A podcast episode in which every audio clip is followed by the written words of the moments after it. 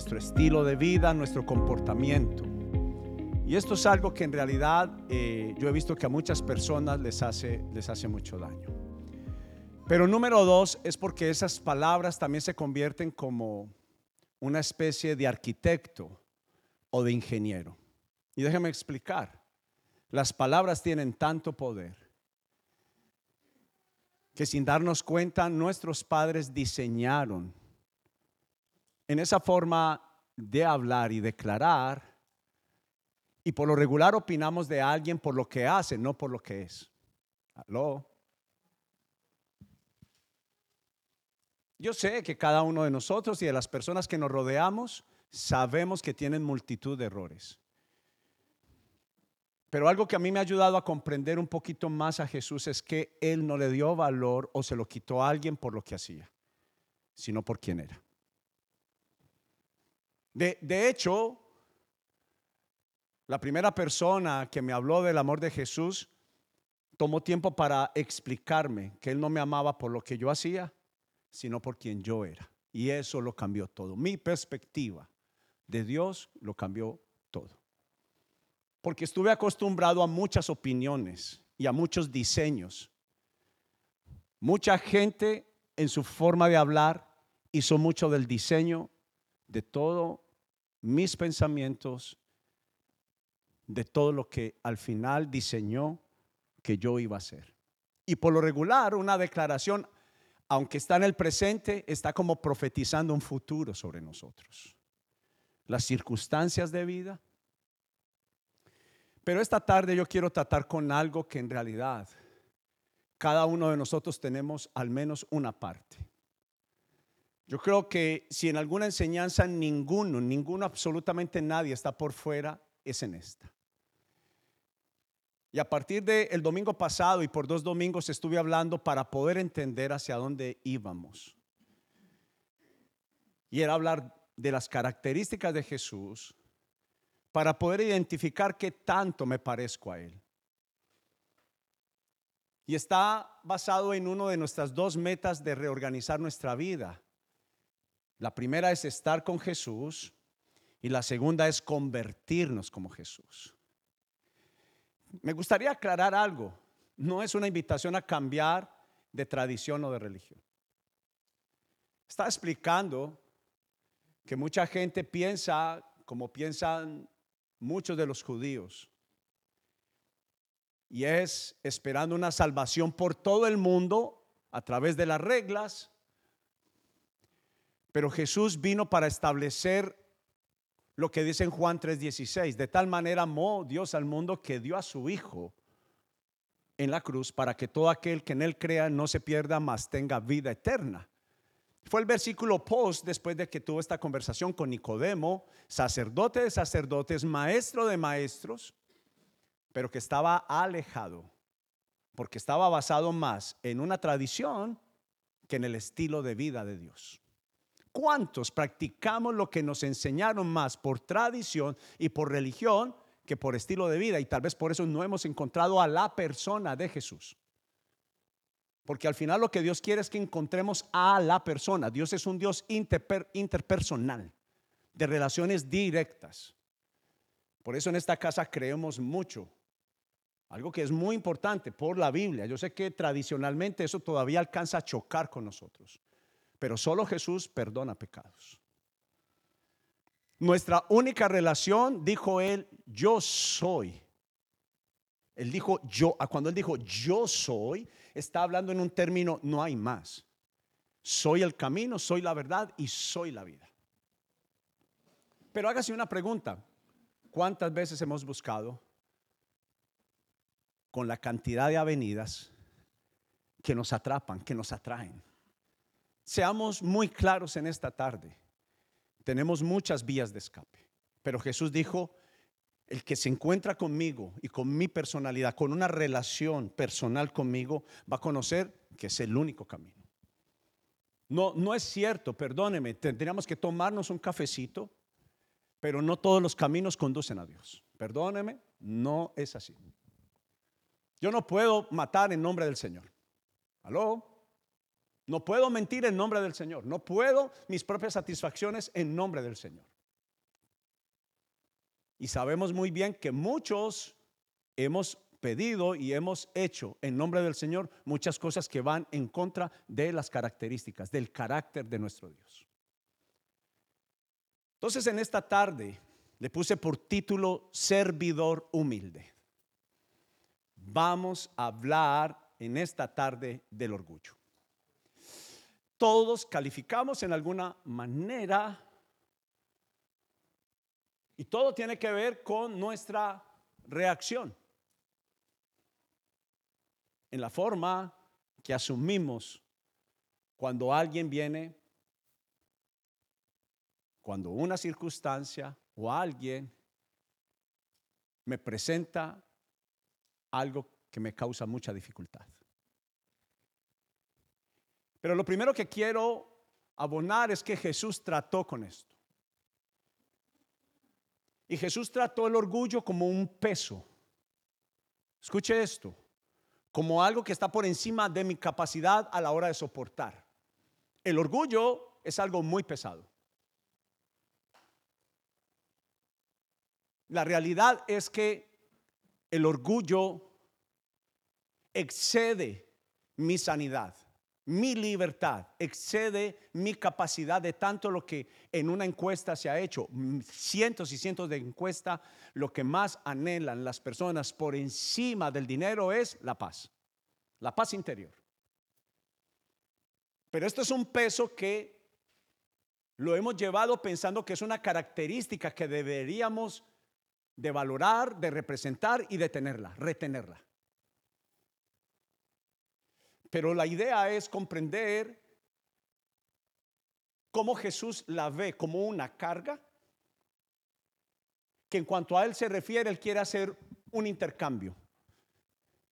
Y vamos a aprender en esta tarde la diferencia de tener la carga pesada del orgullo a tener, dice la Biblia, el yugo de la humildad. Y, algo que me gustaría prepararte va a tomar tiempo. 48 años de vida, 27 de ellos en Jesús, me dicen que hasta el día de hoy sigo siendo enseñado en la humildad. Lo he, dicho abiertamente para que haya esta primera forma de abandonar el orgullo, de abandonar la apariencia.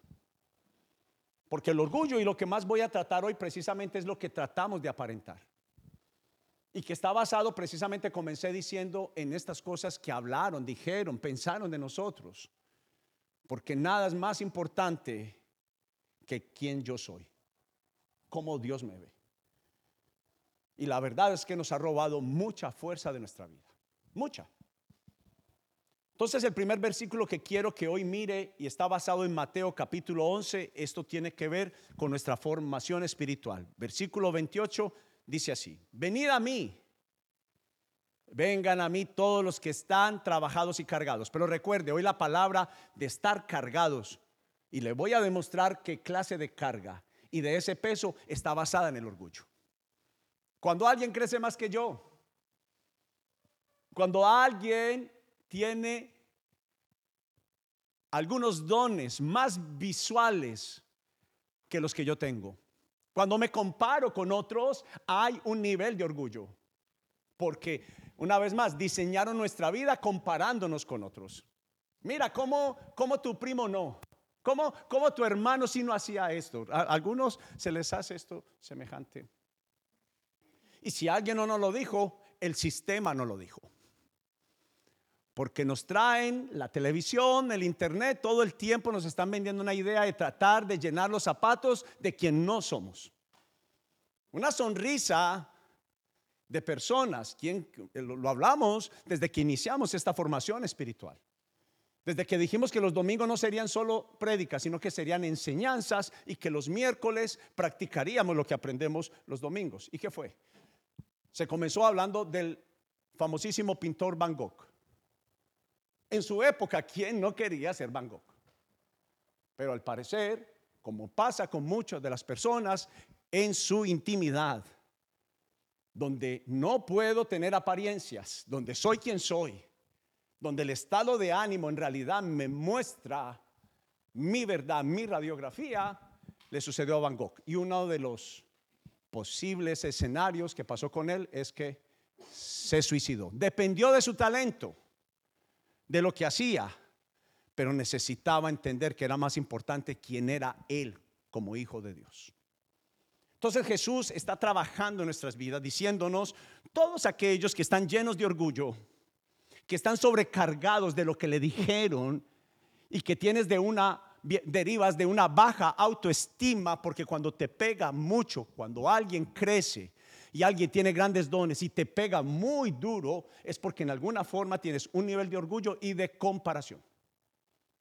Y aquí no se escapa nadie. Claro, a mí me pasó.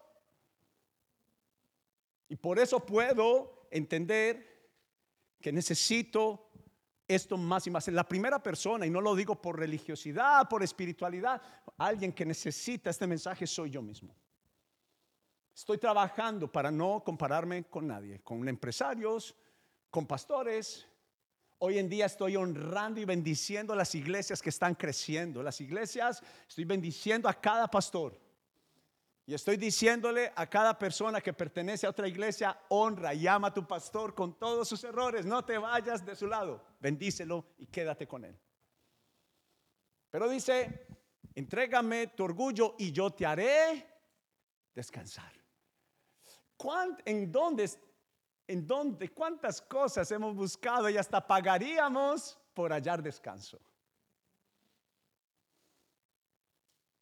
Y el descanso está a una distancia de venir con el más humilde. Dice que sin dejar de ser Dios, en su forma de vivir, abandonó los privilegios de ser Dios, de ser honrado, de ser valorado, y se bajó al nivel del pecador, de la persona que no está buscando la aprobación. Jesús tomó una decisión tomó una decisión y una de las cosas que me gustaría hoy insistir, no busques la aprobación del hombre. Lo decimos y es fácil, ay, suena, pero por favor, tengo un afán por pedirte, rogarte, no dependas de los comentarios de otras personas. Pero él dice, lleven, ya cambia. Él le dice, hagamos un intercambio. Él dice, lleva mi yugo sobre vosotros y lleve mi yugo sobre vosotros y aprended de mí. Lo puse allí subrayado. Aprendan de mí las características de Jesús. Cuánto mío he llevado en mi vida, cuánto de Jesús. Y la idea es hacer un balance, hacer un estado del estado de mi vida. Mirar las características de Jesús y mirar las que me formaron. Porque si alguien no me formó, algo me formó. Una circunstancia, un dolor formó lo que soy. Es como un molde, hizo un molde dentro de mí. Muchas de mis reacciones tienen que ver con ese molde. Pero Jesús dijo, aprendan de mí, que soy manso y humilde de corazón. Porque Jesús menciona el corazón, porque él mismo dijo, de allí sale la esencia de la vida, se revela quién yo soy. Siempre menciono esto cuando nos machacamos un dedo, lo que decimos, eso es lo que está en nuestro corazón. Hágase ese escenario, esa pregunta cuando se machaca el dedo, ¿usted qué dice?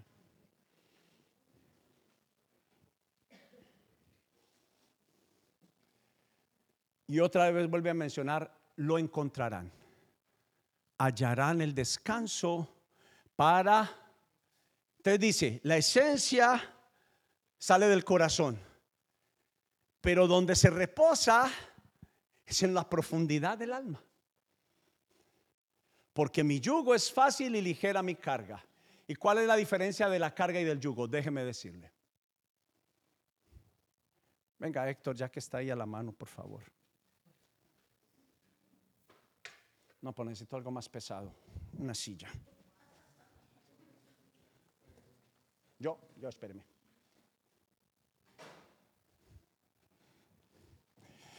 ¿Cuánto tiempo Héctor pudiera resistir esto? Recíbamela, hijo. Silla igual a orgullo, altivez. Cuando me muestro para que no me hagan daño, ¿cuántos de nosotros utilizamos esta herramienta? ¿Está bien, Héctor? Esa silla es pesada. Pero ¿cuánto utilizamos la fuerza de nuestro carácter? La fuerza de nuestro rostro, la agresividad para que no me hagan daño. ¿Aló? Mostramos quién no soy. Entonces Jesús dijo, usted lo que está haciendo es llevar una carga. Es pesada. Pero la diferencia entre carga es, la, carga es, la llevas tú, la llevas solo. No puedo hacer nada por ti. De, tomaste una decisión de llevarla.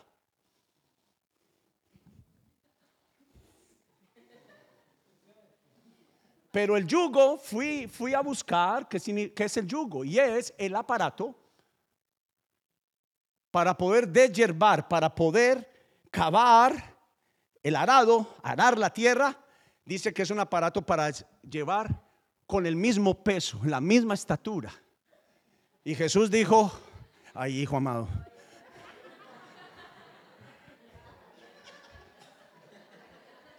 ¿por qué no cambió de mano? Jesús dijo, todos los que están cansados, cargados y trabajados, están llenos. Y recuerde, para que algo te descanse, el orgullo que tenemos, casi el noventa y tanto por ciento, no lo trajiste tú, te lo trajeron. Aló. Fue la idea que nos vendieron. La enseñanza que nos sembraron. Pero Jesús dijo, lleven mi yugo que es fácil y ligero, que comprende el corazón de la iglesia de Jesús y comprende el corazón de esta casa. Esta casa estamos diciendo la comunidad es más importante de lo que te imaginas. No solamente te ayudan a llevar el, peso, sino que tú ayudas también a llevar el peso de otro.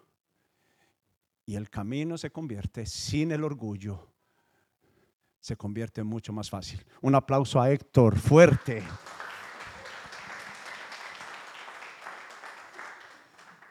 Entonces, pensé en las siguientes palabras. Jesús estaba diciendo a través de este versículo es, renuncien a su autosuficiencia.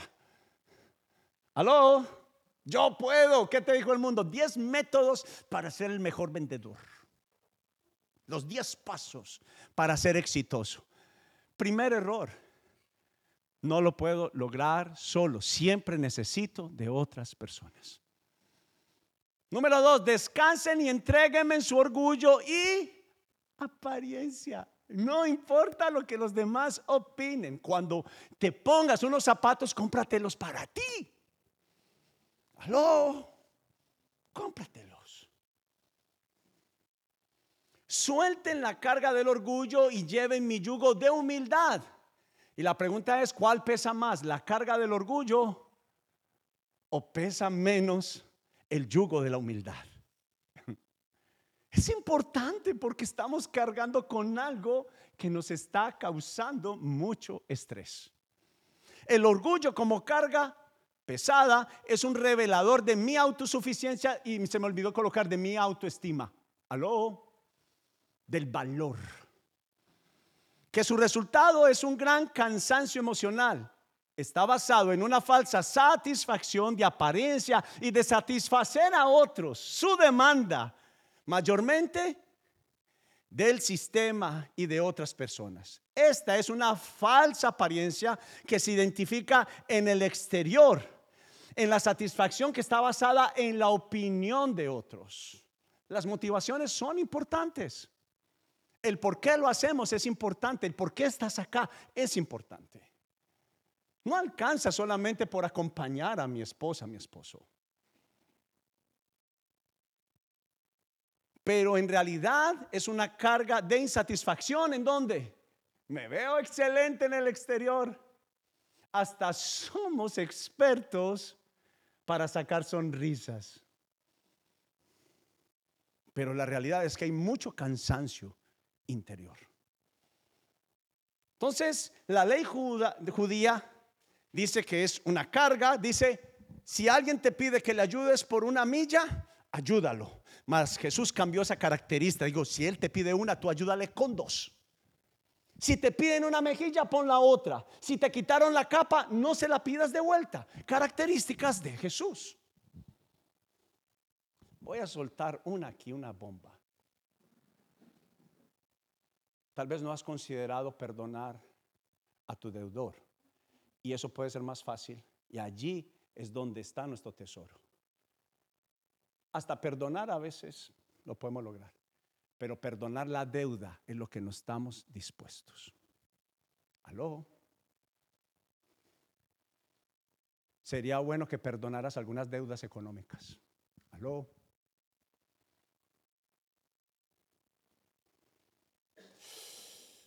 Pastor, seguro. Pastor, me lo tienen que revelar 4.626 ángeles y que me vengan a cantar en un sueño.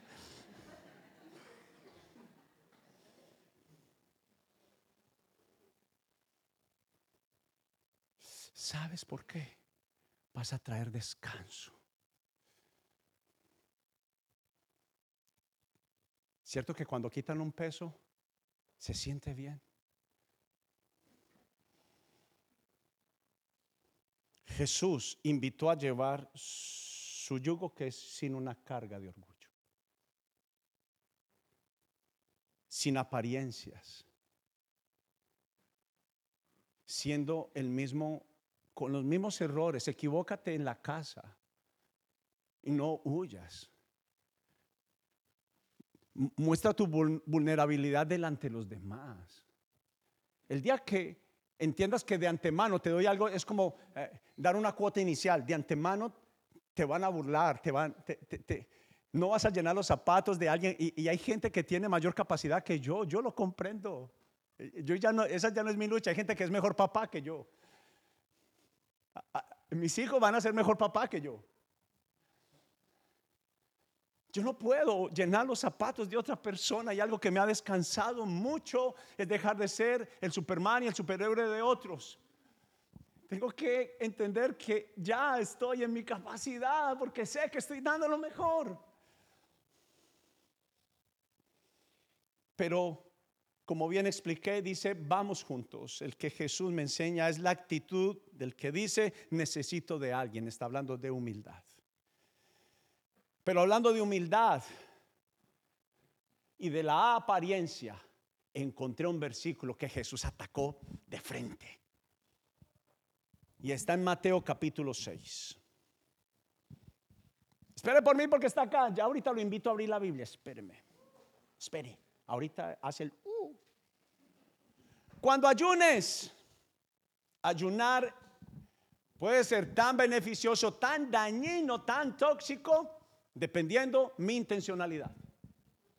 Cuando ayunes, que no sea evidente. Inclusive algunos le tienen a eso un nombre, que tu mano derecha no sepa lo que hace tu mano izquierda. Porque si hacen, porque así hacen los hipócritas, pues tratan de tener una apariencia miserable y andan desarreglados para que la gente los admire por sus ayunos y cada uno de nosotros no, me vaya a pegar una, una patada. Ámeme con lo que le voy a decir. Algo tenemos de esto.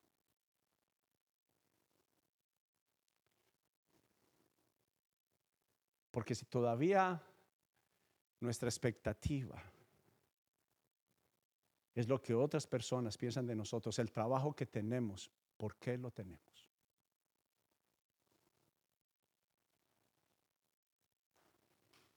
Les digo la verdad, no recibirán otra recompensa más que en la que usted mismo tuvo la meta.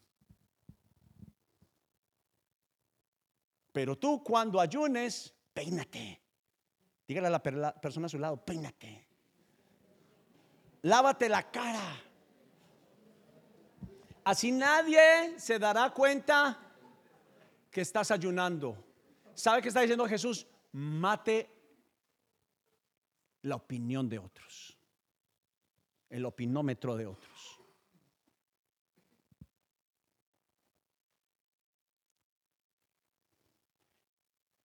Así nadie se da cuenta que estás ayunando, excepto tu padre, quien sabe lo que haces, en dónde? en privado. Y ya vamos a hablar de la vida privada. La vida privada y en lo privado es la raíz de quien yo soy. Yo soy verdaderamente quien soy en lo privado. Por eso nuestros hijos dicen, mi papá es más hipócrita. Mentiroso. Eso no es verdad. ¿Cuántos niños?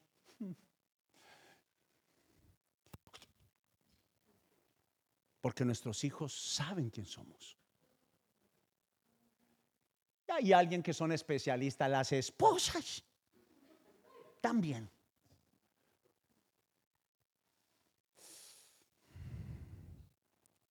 ¿Quién sabe lo que haces en privado? Y quién sabe qué haces en privado. Y tu padre, que todo lo ve en lo privado, te recompensará. Impresionante.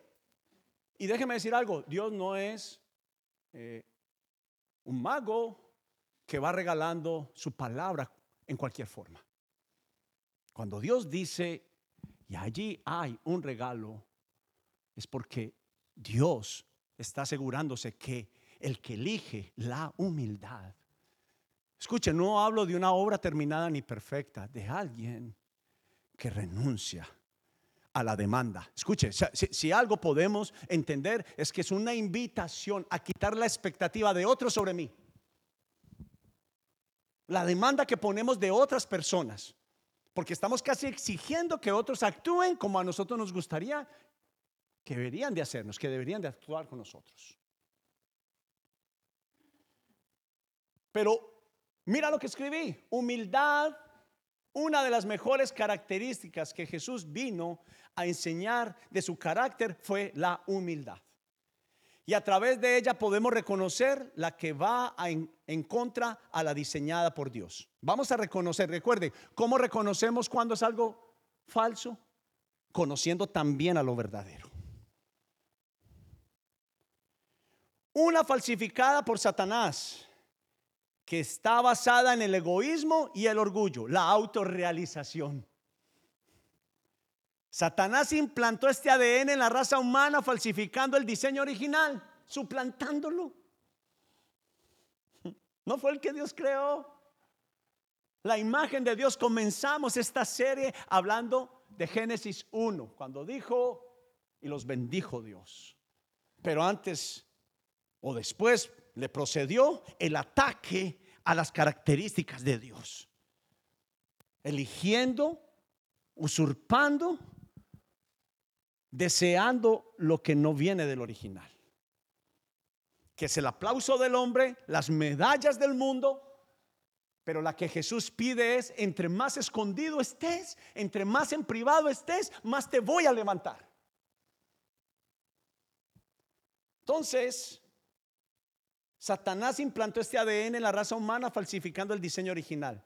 La que diseñó Dios no es aquella para sentirnos inferiores o superiores, porque eso es lo que hacen las opiniones. Cuando hablan bien de nosotros, crecemos, nos inflamos. Pero cuando hablan mal, uh, uh, uh, nos achiquitamos. Y la invitación de Él es que ni lo uno ni lo otro. Y en esto podemos ver los resultados de lo uno o lo otro. La humildad es como leer y practicar el guion de Jesús. ¿Aló? Oh, esto a mí me, cuando la investigación me dice que cuando practico la humildad es estar guiado por la persona más esencial, el mejor modelo, mi pastor, mi maestro, mi carpintero. Casi él enseñando la madera y diciendo, hijo, hija, así es la forma que se clava, así es la forma que se corta, así es la forma que se pule. Oh, más Satanás vino para falsificar. Y no sabíamos que lo había implantado dentro de nosotros. ¿Sabe qué lo tremendo? Que este ADN no vino de nosotros, quedó por ADN, así como cuando usted no puede quitarse Usted dice, toda mi familia es gritona. Toda mi familia está aferrada al dinero. Usted, como que lucha con eso, usted como que no quiere amarlo tanto, pero le enseñaron a depender tanto de él, a apretar tanto la billetera, a depender tanto de ella. Y yo tengo una buena noticia para ti hoy. El dinero no es Dios. El dinero no manda. Manda a Dios, manda a Jesús. La humildad es como leer y practicar el guion de Jesús, más el orgullo es como leer y practicar el guion de Satanás. Miremos la humildad versus el orgullo. Atributos y características de la humildad. Mire esto. Da descanso. No hay dos tú. Aló, la buena noticia y Dios se satisface. Qué bueno que soy como soy. La esencia como tal, originalidad, la humildad trae sinceridad y transparencia. Y me gobierna, me dirige, mis pensamientos están avanzados en la verdad. ¿Sabe? Es tan importante depender de la humildad y la opinión de Jesús y no del hombre que cuando cualquiera me diga que no es, Él dijo, tú eres. Tú eres. No mire a la derecha, venga, venga, venga. Siga la humildad. No deje que los otros hablen mal, porque la Biblia dice que el exaltado será humillado y el humillado será... Aló. Libertad y satisfacción. Pregunta, ¿usted se ha hecho alguna vez la pregunta por qué todavía mi alma no se satisface y, y, tal vez ya he tenido cosas y hay veces que no, pero nunca ni siquiera teniendo, dejándolo de tener, tengo satisfacción. ¿Sabe por qué? Porque hay algún nivel de orgullo. Humildad, ¿qué dice el diccionario? Virtud que consiste en el conocimiento de las propias limitaciones, no de las virtudes. Alguien que primero debe considerarse a sí mismo, primero voy a considerar mis debilidades. ¿Aló? Podría decirse que la humildad es la ausencia de la soberbia. No tiene nada que ver la una con la otra. Es una característica propia de los sujetos que no hablan de sí mismo. Aló. Todos somos en alguna forma, en alguna forma queremos para satisfacer nuestra alma decir algo que, que hicimos. Uno de mis hijos un día, su equipo ganó la final 4-1, él hizo tres goles. Y cuando fuimos a almorzar, me dijo, pa, ¿sí vio? Por mí ganamos el partido. Yo le digo, venga, le doy un almuerzo de humildad.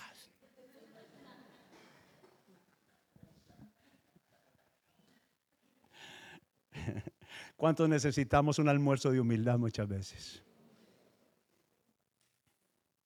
Lo mejor de todo esto es que, qué grande es alcanzar alguna meta, entendiendo que fue Dios el que la hizo. Ah, eso trae una satisfacción tan grande. Tú no le robas de esa forma, con humildad no le robas la gloria al que le pertenece. Pero dice, es una característica propia de los sujetos modestos, que no se sienten más importantes o mejores que los demás. Orgullo. ¿Qué trae? Agotamiento. Fingimiento. Estos somos, calificamos. No me diga que soy hipócrita, pastor.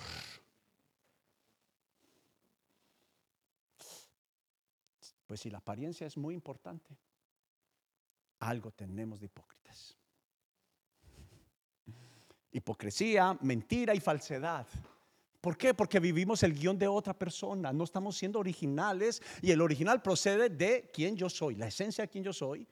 Lo contrario habla que es mentira y falsedad. Engaño y soledad. Oh, me hace más solo, una persona más vacía y más sola cuando dependo del orgullo, porque dependí de lo que me dijeron. Vivir la vida de otros y para otros no alcanza. Y esto trae un gran peso y un gran cansancio. Y mira lo que dice el diccionario del orgullo. Preste atención exceso de estimación hacia uno mismo y hacia los propios méritos por los cuales la persona se cree superior a los demás. Gracias Señor porque no soy igual a ese vil pecador. sentimiento de satisfacción hacia algo propio o cercano a uno que se considera meritorio. Escúcheme, lo que tienes, levante su mano derecha. No, primero escúchelo. Lo que tenemos lo tenemos por gracia. ¿Cuántos saben que eso es verdad? Dele un aplauso a Dios. Honrelo. Las manifestaciones del orgullo son típicas. Estas son las características. Escriba, hágale. Yo no quiero eso. Rebeldía. ¿Cómo reaccionas cuando alguien te da una orden que no te gusta? Jesús habló de esto. Dos hijos en la misma casa, la misma orden. Uno renegó, pero fue. Y el otro dijo sí y no fue. Jesús dijo, ¿cuál cree que al final hizo la voluntad del Padre? Escriba ahí cuál. cuál. El autoritarismo, la envidia. Ay, papá. Le tengo una buena noticia. Identificado.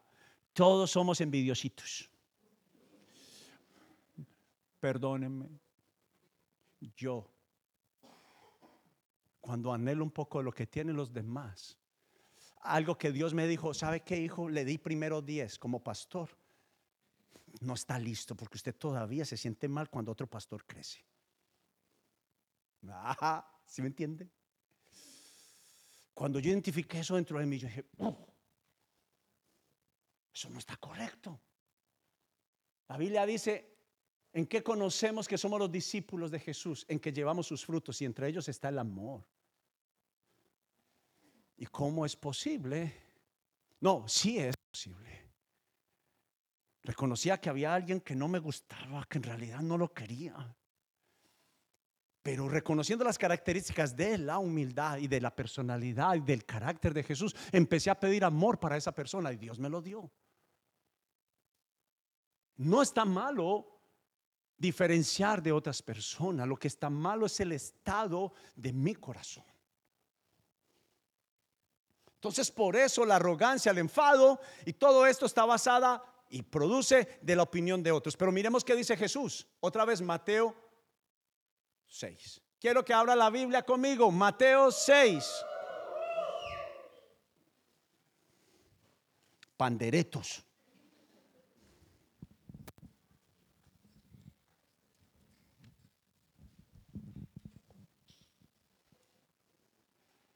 Lea conmigo desde el versículo 1. Vaya, llegue. San Mateo capítulo 6, rápido, por favor. Y ojalá sea la Biblia escrita. Lo animo. Compre Biblia. Dice, verso 1. Tengan cuidado. No hagan sus buenas acciones en público para que los demás los y ay, Porque perderán la recompensa de su padre inmediatamente cuando usted esté buscando la opinión de alguien, los likes de alguien. ¿Sabe qué hace Dios? Se hace paulado. Tome la decisión, hijo o hija, ¿qué es más importante para usted y para mí? Cuando, verso 2, le des a alguien que pasa necesidad, no hagas lo que hacen los hipócritas que tocan las trompetas en las sinagogas y en las calles para llamar la atención a sus actos de caridad. Les digo la verdad. No recibirán otra recompensa más que esa, pero tú, cuando le des a alguien que pasa necesidad, que no sepa tu mano izquierda lo que hace tu mano derecha. Entrega tu ayuda. Usted pensó que era don Chucho, doña Juanita la que había dicho eso. Era Jesús. Entrega tu ayuda en privado. Otra vez, es importante la palabra, subrayela privado, donde nadie me ve. Y tu Padre, quien todo lo ve, te recompensará. Verso 5. Cuando ores, no hagas como los hipócritas a quienes les encanta orar en público, en las esquinas de las calles y en las sinagogas donde pueden verlos. Escuche, es de la esencia del corazón. No quiere decir que no podamos orar delante de otros pasa es que Jesús está atacando la vanidad, está atacando el orgullo. Les digo la verdad, no recibirán otra recompensa más que esa. Pero tú, cuando ores, apártate en el privado. ¿Qué dice? Cierra la puerta. detrás de ti y ora a tu Padre en privado, entonces tu Padre, quien todo lo ve, te recompensará. Y cuando ores, no parlotees de manera interminable como hacen los gentiles, los hipócritas. Piensan que sus oraciones recibirán respuesta solo por repetir las mismas palabras una y otra vez. No seas como ellos porque tu Padre sabe exactamente lo que necesitas, incluso antes que se lo pidas y ora de la siguiente manera. Eh, mire para acá un instante, entonces, Él dice, no ore de esta forma, no necesita decirle porque Dios ya sabe lo que usted necesita, entonces Dios qué quiere? Que conozca sus características. Hijo, hija, cuando usted viene a orar, usted no viene solo en la terminología orar, usted viene a conocerme y a yo decirte lo que yo pienso de ti. Y estoy orgulloso, estoy alegre de quien eres. Más de lo que haces. está muy bien lo que has hecho, pero tú me sacas una sonrisa. Pero Jesús enseñó un modelo de oración. Padre nuestro es un modelo de oración. Dice, ora de la siguiente manera. Padre nuestro que estás en los cielos, que siempre santo sea tu nombre, que tu reino venga pronto, que se cumpla tu voluntad en la tierra como se cumple en el cielo. Danos hoy el alimento que necesitamos. Verso 12, y perdona nuestros pecados, así como hemos perdonado a los que pecan contra nosotros. No permitas que cedamos ante la tentación, sino rescátanos del maligno. Mire para acá si es tan amable. Se reconoce a alguien sin orgullo y que practica estas características de humildad de Jesús, a quien practica Mateo capítulo 6. Mira el versículo 6.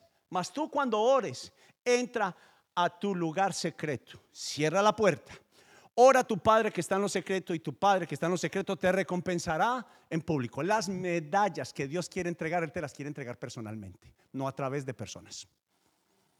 Aló, pero como Dios está en el cielo y todavía no termino de creer en Él, entonces no me interesan mucho. Por eso las expectativas llegan hasta donde tú pienses que son. Ahora quiero darte algunas recomendaciones. El que practica Mateo capítulo 6 Ahora, tarea esta semana, leer varias veces Mateo capítulo 6. No busca, encuentre esas perlas. Escuche, hay cosas que yo ni voy a mencionar, que solo el Espíritu Santo se las va a decir a usted como persona única, que Él te quiere hablar personalmente.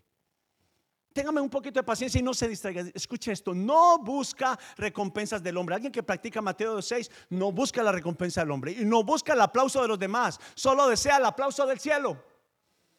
Se alegra cuando otros crecen. Se alegra cuando a otros les entregan responsabilidades que yo quería. Mi momento vendrá. Cuando llegamos a este país por ocho años yo no había cantado. Y me invitan a una vigilia. Y la primera eran tres señoras que, eran de una orquesta tropi no yo. Unos bozarrones. pasaron tres grupos del pastor William, que a veces ha estado acá, que él enseña cántico, canto y música. Y empiezo a sudar, y frío y calor. ¿Y sabe qué dice? Me escondo en ti, Jesús. Espíritu Santo, no voy a poner, hace ocho años no canto, ni siquiera sé, Señor, cómo lo voy a hacer. Pero mostré en mi intimidad, mi vulnerabilidad. Y no me puse, oh, Jesús, no, era mi momento con Jesús. Y cuando terminé de cantar, se me acercaron algunos pastores, no me hablaron del talento. Dijo, hermano, gracias porque la presencia de Dios descendió, porque el respaldo del cielo se sintió. Y cuando el cielo te respalda, nada te cierra las puertas. Pero cláusula, cláusula, cláusula. No depende del aplauso del hombre, se adquiere en el secreto. Cuando soy vulnerable, Jesús no lo soy, Él te dice, si lo eres. Porque Él va a contradecir toda palabra que venga en contra de ti, porque Él no solamente te ama, quiere hacer de tu vida un ejemplo para los demás. Sus motivaciones están basadas a alguien que, hace de su vida, Mateo 6, número 2, sus motivaciones están basadas en la, en la satisfacción de agradar a Dios y de bendecir a otros. No busca los likes o la admiración de los hombres, no se incomoda o se satisface por tenerlos o no. No se siente chiquito porque nadie opinó de lo que posteó. No debemos dar algo a alguien con los motivos equivocados. Escuche, cuando des algo, cuando hagas algo por alguien, no llame al New York Times. Sea para ser identificado. Escuche, aquí encontré dos que, preparando esta enseñanza me ayudaron. No debemos de dar algo a alguien con los motivos equivocados. Uno puede ser para ser identificados por otros. O para satisfacer nuestra propia alma, porque a veces queremos llenar nuestra alma ayudando y no se trata de nosotros. Aún en eso estás pensando en ti. Cuando des, es para bendecir, no para satisfacerte. Y eso se llama, dígalo conmigo, tres palabras, eco y lo puse en mayúscula. Hacer las cosas en secreto tiene dos sentidos o dos vías. Uno, una vida de pecado, la que escondemos. Claro, hay una cosa que hacemos en privado, pero no te puedes esconder de Dios. Ni en el uno ni en el otro. Y dos, una basada en la humildad, en la integridad. ¿Sabe quién es íntegro? No el que es perfecto, el que se muestra vulnerable, reconoce que necesita a Cristo y al Espíritu Santo para cambiar. Ese es humilde. Ese es humilde. Si es para Jesús luz.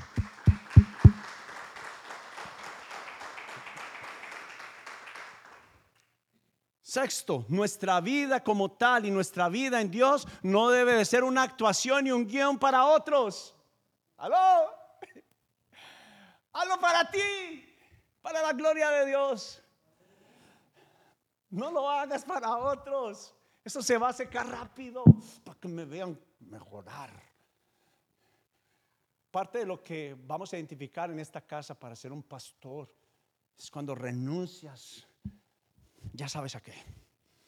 Mateo 6 es la revelación de las intenciones del corazón de la raza humana. Aló. La palabra de Dios es una cámara de rayos X, me muestra cómo está el estado de mi alma y de mi corazón. Por eso fue aquella enseñanza donde Jesús pudo mostrar la diferencia entre el sistema, entre un sistema y el otro, lo demás lo elegimos nosotros. ¿Cuál elegiremos? ¿El que da a Dios o el que da al hombre? El Padre nuestro no es solo un modelo de oración, sino también un modelo verdadero de un estilo de vida en humildad. Lo vamos a ver, se lo voy a demostrar. Y con esto terminamos de una vida escondida en Dios y de una recompensa continua del cielo.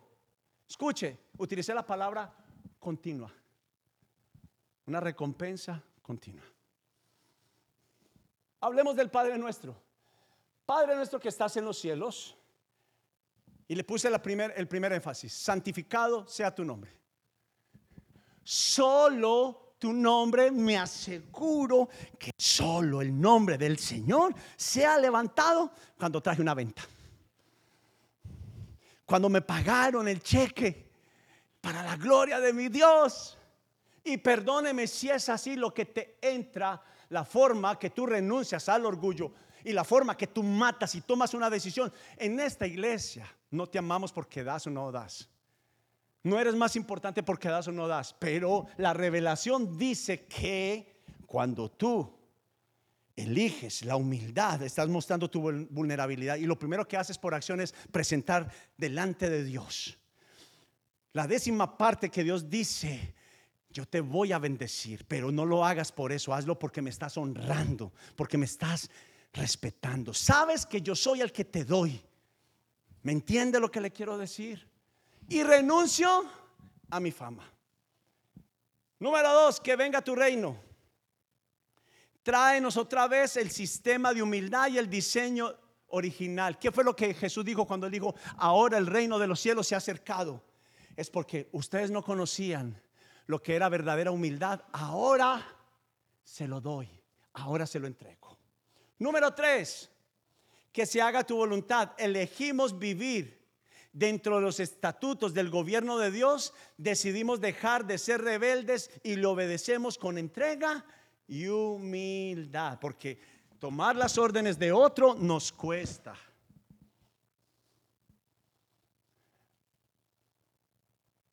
Danos el pan cada día. Es nuestra dependencia a Dios, no no de nuestra autosuficiencia, no es nuestro lo que sabemos hacer y lo que tenemos, Dios nos lo dio. Perdona nuestros pecados, un estilo de vida de autoevaluación y examinación. Pero luego él dijo, así como nosotros perdonamos a los que nos ofenden. Entonces, es donde no soy dueño. Escuche, no somos dueños del perdón. Y déjeme ayudarlo en algo acá, que lo he mencionado muchas veces. No tengo que dar confianza, pero sí mi compromiso con Jesús es el 100% del perdón y las veces que se necesite. Dejamos de perdonar pensando que confianza y perdón es lo mismo. No tienes que regalar la confianza, pero tienes que asegurarte en humildad de perdonar. Perdono pero no olvido no está en el vocabulario de Dios. No existe. Y aunque lo sabemos, no lo practicamos. Hay mucho nivel de orgullo en eso. Cuando nos atascamos hay mucho nivel de orgullo. Una grandísima porción. Pero también dice, líbranos de la tentación, metodología de por si las moscas. ¿Le gustaría saber? ¿Sí? ¿Le gustaría saber? Ya me están conociendo. ¿Para dónde irá el pastor? Dícese, si me pudiera hacer daño la cerveza, por si las moscas, no la tomo.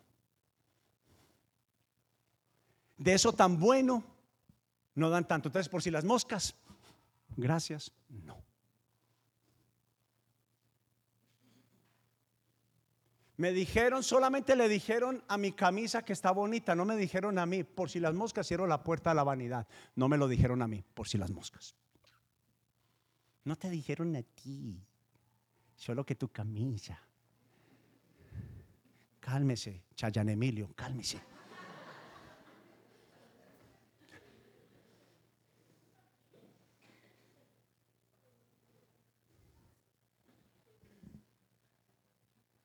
O cuando le dijeron, uy, ese labiecito como que no le cae bien, no le diga a usted qué le importa, no. Calma. Hija, humildad, humildad. Entonces, por si las moscas, ahora sí levante las manos, por si las moscas, por si las moscas. Y final, líbranos del mal, rescátanos del sistema de falsificación y de orgullo. Líbranos del sistema, del sistema educativo de orgullo. El problema no es tener dinero. El problema no es tener el año, el carro del año. El problema no es tener la, la casa, la ropa. Es la motivación.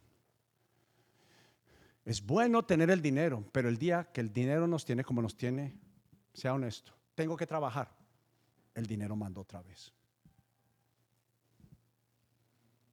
Porque es más fácil creer a la demanda del dinero a la dependencia de Dios, porque hay orgullo. Porque hay todavía autosuficiencia. Si no trabajo, si no hago, no lo logro. Pero déjeme exponer cómo el apóstol Pablo se convirtió en un discípulo de Jesús, en un aprendiz. Y empezó a vivir porque Pablo tenía especialidades de médico, especialidades de la ley. Él, era, tenía conocimiento de un doctor, tenía cartas de aprobación de los gobernadores. Escuche, Pablo tuvo que luchar. Una de las cosas que se cree que la enfermedad de Pablo no fue curada, fue tan usado por Dios que era la manera que Dios lo mantenía humilde. Bástate mi gracia, Pablo. Si te quito eso, con la forma que yo te voy a utilizar. Entonces a veces no reniegues con aquella cosa que el Señor no te ha entregado, que es la forma que Él te mantiene humilde. Aló.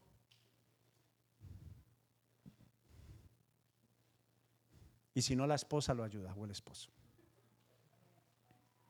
Pero Filipenses capítulo 2, versículo 3, solo mírelo acá. Yo le pido un favor, cierre sus notas, cierre su Biblia.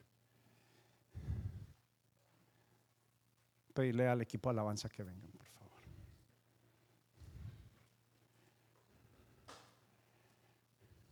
Lea conmigo, por favor, y quiero que mordisque, que saboree.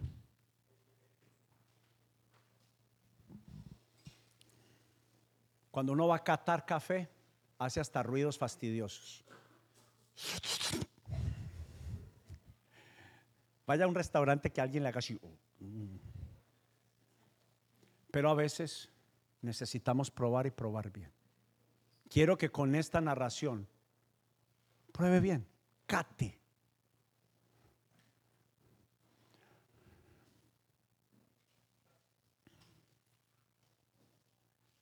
Este sería algo que vale la pena inclusive imprimir y decir, aquí tengo un modelo de cómo debe ser mi comportamiento. Mira Pablo lo que dijo. No hagan, no hagáis por contienda o por vanagloria.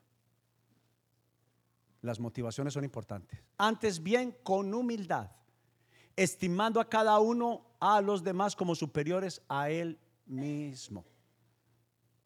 No mirando cada uno por lo suyo propio, sino cada cual también por lo de los otros. Por eso venir a grupos de evidencia no es solamente se trata de ti, es de lo que tú puedes aportar a otros.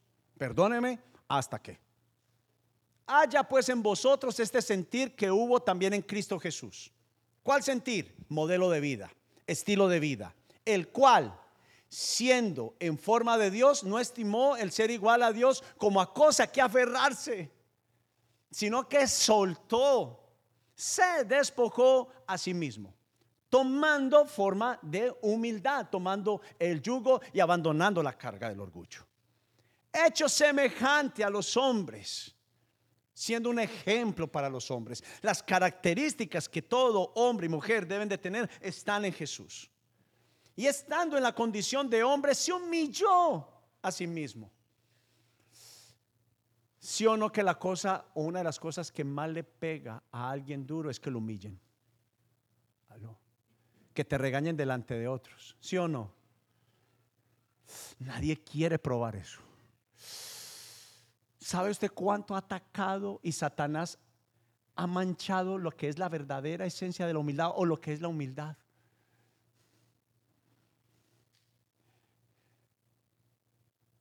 Porque lo hizo ver como un sentimiento basado en lo que otros hacen de nosotros. Mala que Dios creó, que es bajarse de la estatura que piensa. Entre más abajo, si piensas acá, bájate uno. Si piensas uno, bájate. Si piensas aún, aún si es posible, baja. Si aún es posible, baja.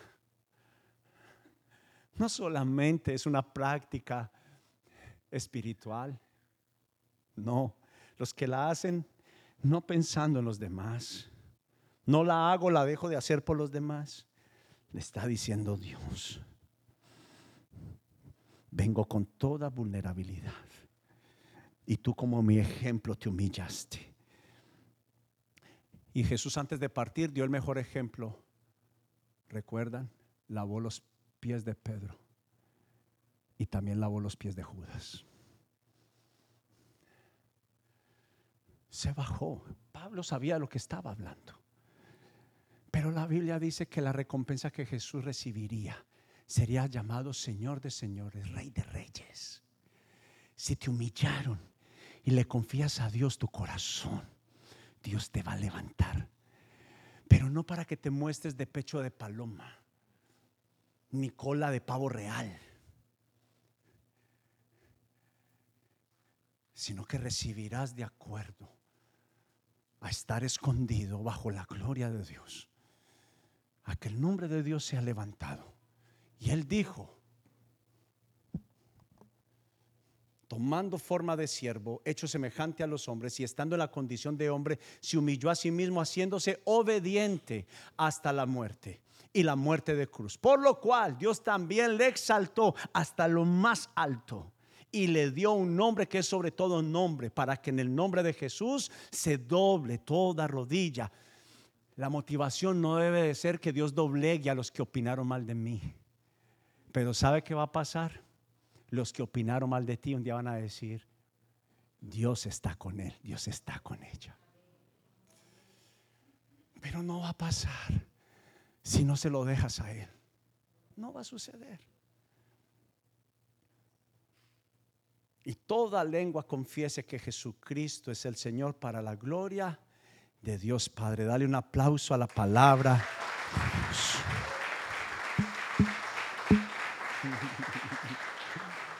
No importa. Quiero pedirte, por eso hoy hicimos, vamos a hacer dos cosas. Tuvimos solamente dos canciones al principio. Con la idea de que a través de este mensaje cantáramos una canción que dice, mi orgullo me sacó del jardín, que es de la voluntad de Dios, de estar al lado del más humilde. Pero luego vamos a hacer un acto profético que hoy en nuestro primer domingo del mes vamos a venir a, tomar la cena. Pero le vamos a decir, te elijo a ti.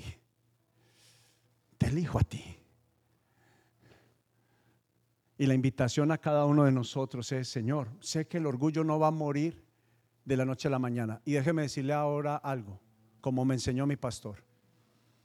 Esto lo dijo él una y otra vez la persona que yo más identifico que se parece hasta el día de hoy más a Jesús, en su forma de ser y de hacer. Él dijo, Dios no quiere solamente quitar el orgullo, quiere matarlo. Ay, ¿cómo Dios va a matar algo? Te ama tanto que va a matar el orgullo. Y a veces Dios nos tiene que amar con un amor furioso, decisivo, porque valemos mucho para Él. Yo no haría por mis tres hijos. ¿Sí o no? ¿Qué no haríamos por nuestros hijos? Pues Dios no es diferente. Y aún así entregó a Jesús.